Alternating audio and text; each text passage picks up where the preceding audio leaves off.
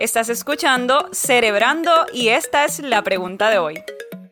Hola, mi nombre es Amanda, tengo 22 años y mi pregunta para Cerebrando sería ¿cuál es la mejor manera de navegar el sentimiento de culpa y arrepentimiento en un proceso de luto?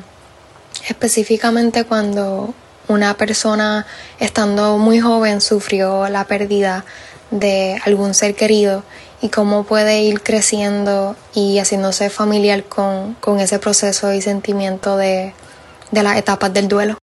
Saludos, bienvenidos a este nuevo episodio de Cerebrando. Por aquí Perla Alessandra junto a Jennifer e Irmaris. Ahí estuvimos escuchando a Amanda, quien nos pregunta cómo manejar sentimientos de culpa y arrepentimiento tras la pérdida de un ser querido. Se sabe, ¿verdad?, que, que este dolor cuando uno pierde a alguien es difícil de describir. Y de hecho, la Sociedad Americana de Psicología nos habla de que todo este proceso puede llevar desde meses hasta años. En el caso de Amanda nos dice que esto sucedió en una edad temprana y al parecer todavía, ¿verdad?, tiene repercusión sobre ella. Por eso, Irmaris, te pregunto. Se menciona mucho y mucho en la literatura de unas llamadas etapas de duelo. ¿Qué son estas etapas de duelo? Las etapas de duelo suelen ser unas etapas, como bien indicas, que son necesarias para poder procesar el duelo y comenzar los procesos de sanación.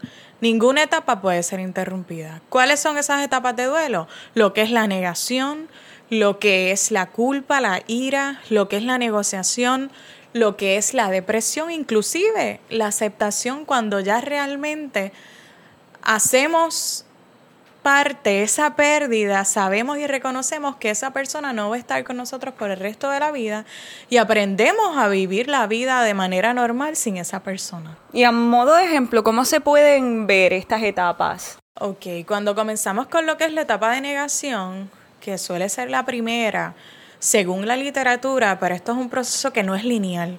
Esto es un proceso que un día puedes estar en la etapa de negación, al otro día puedes comenzar o al otro mes en la etapa de aceptación, luego puedes volver nuevamente a lo que es la etapa de negación o la etapa de negociación. Pero la primera etapa, que es la de negación, se suele ver cuando tú no aceptas esa pérdida, cuando tú no reconoces, cuando tú estás en un estado de shock, un estado de... De no reconocer que realmente esa persona no está. Y quizás continúas viéndolo en, en, tu casa, quizás continúas escuchando voces, escuchando a esa persona que no está. Quizás quieres comenzar a ponerte la ropa de esa persona antes de dormir para sentirla cerca de ti, porque tú no procesas aún que esa persona no está contigo ni va a estar. Yo conozco personas que sencillamente evitan hablar del tema eso es una opción. Las personas cuando evitan también hablar de esa conversación, que quizás comienzan a cohibirse como un mecanismo de defensa, eso también puede ser un ejemplo de lo que es la etapa de negación. Y es normal que la persona eh, tenga muchos años con esto, esto pasando este duelo, o, o que se quede una etapa, por ejemplo, en esa etapa de negación por mucho tiempo. No es normal. Como bien mencionó la compañera Perla, según las estadísticas y el manual, ¿verdad? Diagnóstico de SM5, nos indica que debe estar presente de 6 a 12 meses el duelo, más sin embargo tenemos que reconocer que somos una cultura bien, nos gusta el cariño, nos gustan los apretones, somos bien cariñosos aquí en Puerto Rico y pues eso quizás mm, no debe ser tan, no debemos como que tener esa palabra como tan de libro puede ser quizás un año, dos años, pero ya cuando estamos hablando de cinco años, diez años, ya quizás eso se tiene, ¿verdad? Que, que buscar, buscar más opciones buscar más opciones no es la palabra. Se debe auscultar mucho más porque detrás de eso debe haber muchas más cosas. ¿Qué puede haber detrás? O sea, ¿tiene un nombre eso? Bueno, puede ser un duelo patológico, puede ser un duelo complicado, quizás un historial de pérdidas. ¿Y qué es un duelo patológico? Eh, ¿Cuáles son sus síntomas? Un duelo patológico suele ser cuando ya no es un duelo que ha, que ha durado un año o dos años y es un duelo que ha, que ha sido experimentado por largo tiempo y que la persona, ¿verdad?, está sintiendo todos los síntomas, todas estas, esas etapas aún las continúa viviendo. Y esto puede pasar en, le puede pasar a cualquier persona o algunos casos en particular que se pueda ver este siempre hay personas, ¿verdad?, que están predispuestas a lo que es un duelo patológico, como las personas que han, que, que han tenido historiales de pérdida. Una persona que, por ejemplo, tuvo una pérdida de significativa de relación, se le murió su esposo hoy, pero en siete meses se le muere su hijo pero en un año más pierde su casa. eso es terrible. Horrible. Porque no solo hay pérdidas, ¿verdad? Relacionales, también materiales, pero este no es el caso, ¿verdad? En este no es el caso. Pero cuando ya tenemos un cúmulo de pérdidas, tenemos muchas pérdidas acumuladas, pues ahí es que suelen manifestarse lo que son esos. Y en el caso de Gabriela, ella menciona que esto le pasó desde la, de la, en la infancia y, y, ya todavía le está afectando y, está buscando ¿verdad? Sí, es bien normal, ¿verdad? Porque su pregunta va relacionada a lo que es la culpa y el arrepentimiento. Es bien normal que sienta culpa en medio de esto, pero el hecho de que sea normal no quiere decir que la culpa se le adjudica a ella, que ella que fue por ella quizás que, que esa persona ya no está. Simplemente que dentro de las etapas de un duelo, todas las personas que atraviesen un duelo, es normal que se sienta culpa. Mas, sin embargo, no porque sea normal, lo vamos a invalidar y no vamos a buscar ayuda porque sí es normal dentro de las etapas del duelo que esté la culpa, pero tenemos que buscar ayuda para trabajar esa culpa y esas emociones que llevan consigo lo que es la culpa. O sea que es normal sentir estos sentimientos cuando uno pierde a un ser querido. ¿Por cuánto tiempo uno puede sentirse así? Porque yo recuerdo cuando murió mi abuela, eh, yo era una niña realmente, y fue una experiencia, eh, ¿verdad?, donde se sentí culpa y los familiares míos sintieron culpa porque, por ejemplo, estuvimos todo el día en la playa con ella y ella falleció por la noche. Y entonces nosotros pensábamos que habíamos provocado que ella falleciera por alguna razón, ¿verdad?, que nos fuimos a caminar con ella mucho tiempo. Eh, o sea que esto es bien normal y cuánto puede durar que uno se sienta así. Bueno, el mismo tiempo que dura la etapa de duelo, un año, seis meses o un año. Podría durar, pero la realidad es que puede durar hasta dos años. ¿Y cuáles son otras causas eh, de que esto ocurra? Hay predisposiciones, claro está, como le dije, las historiales de, historiales de pérdida, pérdidas acumuladas, pero no hay ninguna causa exacta que se pueda decir sientes culpa por esta razón. Es normal que sientas culpa porque es un, está dentro de lo que es la etapa de duelo. Y hay personas que, por ejemplo, han manifestado que sienten culpa porque, por ejemplo, han seguido su vida y piensan como que también es malo eh, seguir con su vida y, piensan como que, ay, me olvidé de esta persona, estoy siendo mala, mala persona. Eso también es una de las causas. eso, eso podría ser una de las causas, pero entonces ese duelo no ha sido trabajado ni entrado en el proceso de sanación, porque nadie se debe sentir culpable porque está realizando su vida y ya esa persona no está y porque la persona no esté, nos vamos a paralizarnos, nos vamos a dejar de hacer nuestra vida diaria, nuestra vida cotidiana, hacer las cosas que acostumbrábamos a hacer. ¿En su práctica diaria ha visto algún caso que nos pueda mencionar?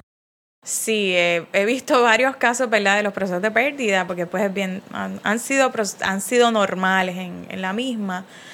Y sí, es bien normal que sientan culpa. En muchas ocasiones tuve pacientes o participantes, clientes, como le quieran llamar, que se ponían la ropa de esa persona que ya no estaba, porque querían sentirla cerca, que la veían caminando por la casa, que la escuchaban.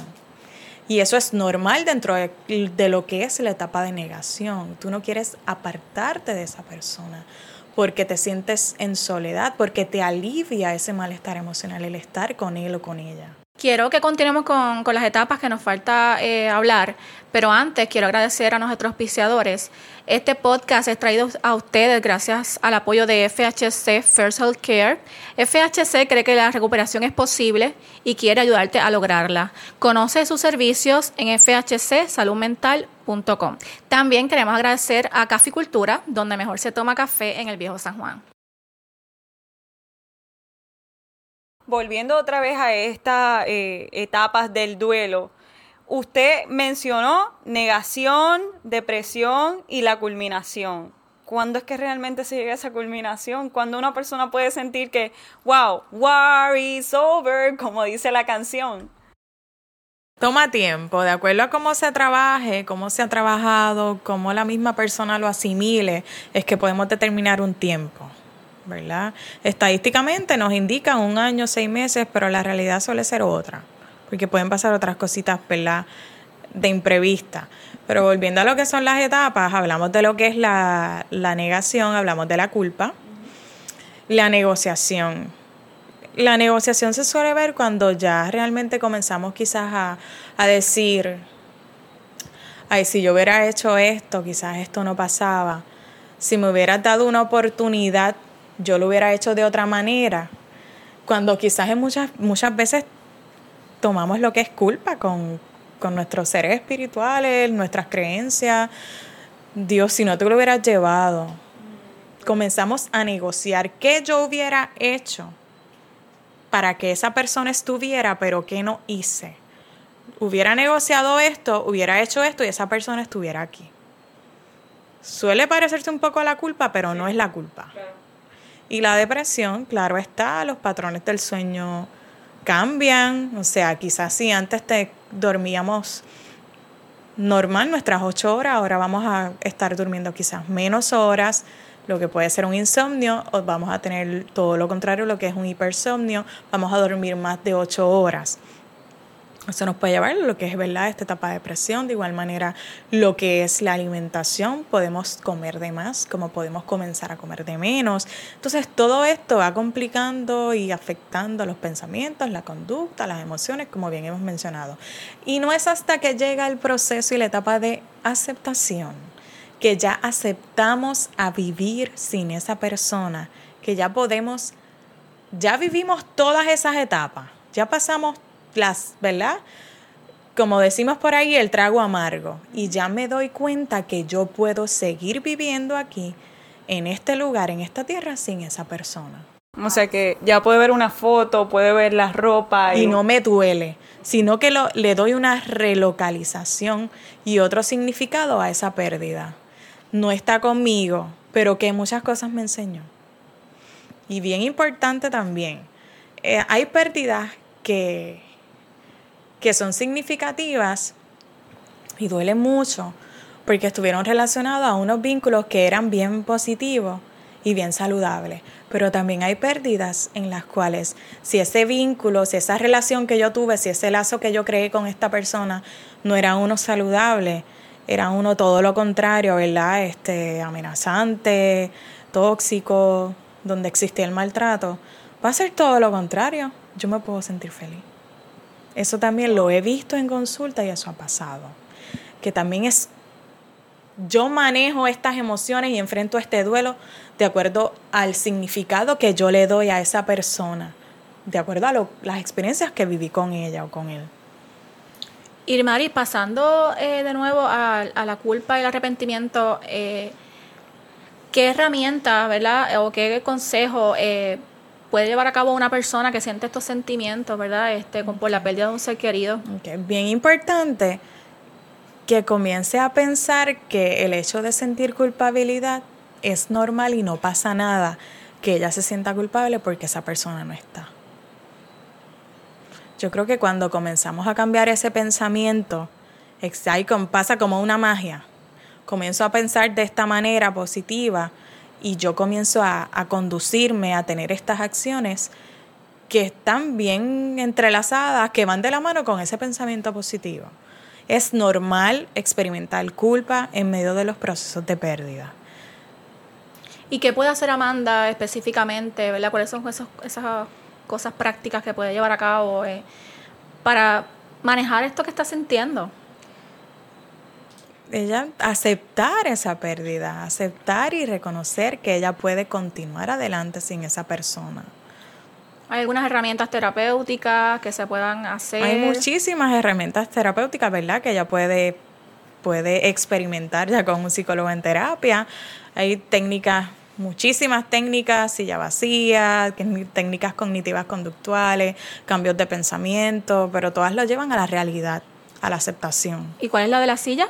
Queremos saber qué es la silla vacía. bueno, la silla vacía se hace en terapia, ¿verdad? Es una, es una técnica que se hace en terapia con el psicólogo, en la cual tú ubicas lo que es una silla que está vacía. Pero esa silla simboliza a la persona que ya no está presente.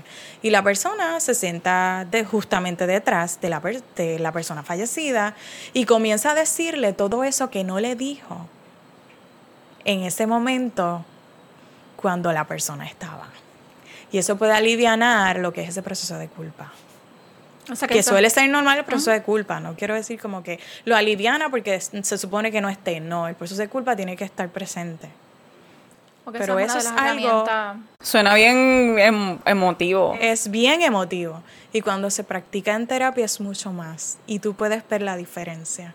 Y es un proceso hermoso.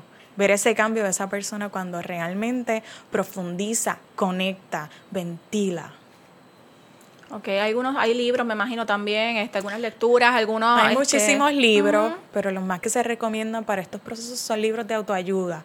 Nos vamos a recomendarle, ¿verdad?, a personas que, que no estudian quizás la conducta humana, que estudian un libro técnico, institucional, porque no lo van, no, mm, o no es terapéutico. Yo lo que quiero es que la persona entienda su proceso, se enamore de su proceso, conecte consigo mismo y pueda trascender. Vamos a pasar ahora a la sección eh, favorita de, de, muchos y es las herramientas en pocas palabras. Irmaris, cuatro consejos prácticos para ella. Número uno. La carta explicativa. Vamos a hacer una carta. Ella va a estar haciendo una carta donde ella le diga a esa persona fallecida, a esa persona que ya no está, todo lo que le quiso decir en un momento y no lo hizo. Dos. Segundo, bien importante, ese autocuidado. Ese autocuidado físico o sea, vamos a velar porque podamos cumplir con lo que son los patrones de sueño, dormir nuestras ocho, horas, hacer ejercicio para que te pueda ayudar a completar lo que es ese patrón de sueño, alimentarte bien. Tres. Bien importante, rodearte de personas que te hagan sentir amada. ¿Y cuatro? Visitar a un terapeuta. Estamos llegando a la parte final de este episodio, pero antes quiero volver a agradecer a nuestros auspiciadores. Este podcast es traído a ustedes en parte gracias al apoyo de FHC First Health Care. FHC cree que la recuperación es posible y quiere ayudarte a lograrla. Conoce sus servicios en fhcsaludmental.com y también queremos agradecer a Caficultura, donde mejor se toma café en el Viejo San Juan. Así mismo es y queremos recordarte que tú también puedes formar parte de nuestro podcast. Envíanos tus miedos, tus preguntas, tus interrogantes a nuestro correo electrónico info@esmental.com o a nuestras redes sociales. Estamos en TikTok, estamos en Facebook, Instagram, Twitter. Escríbenos, que estamos aquí para ti y sobre todo nos puedes escuchar en todas las plataformas para podcast. Sintonízanos desde el gimnasio, desde la desde el tapón, caminando con tus amigos, así que gracias por estar aquí en una ocasión más. Gracias a ustedes, chicas. Y hasta la próxima. Recuerde que esta información psicoeducativa no sustituye un proceso ni tratamiento psicológico. Si tiene alguna necesidad en salud mental de emergencia, por favor, comuníquese a la línea de salud mental del país. Producido por Jennifer Wiskovich y Perla Alessandra Hernández. Conducido por Jennifer Wiskovich, Necha Mendoza y la doctora Irmaris Rosado Frau editado por Carlos Berríos Polanco. Producción ejecutiva Omaya Sosa Pascual. Si tienes una situación de emergencia o necesitas ayuda, comunícate con la línea 988 de ayuda de salud mental.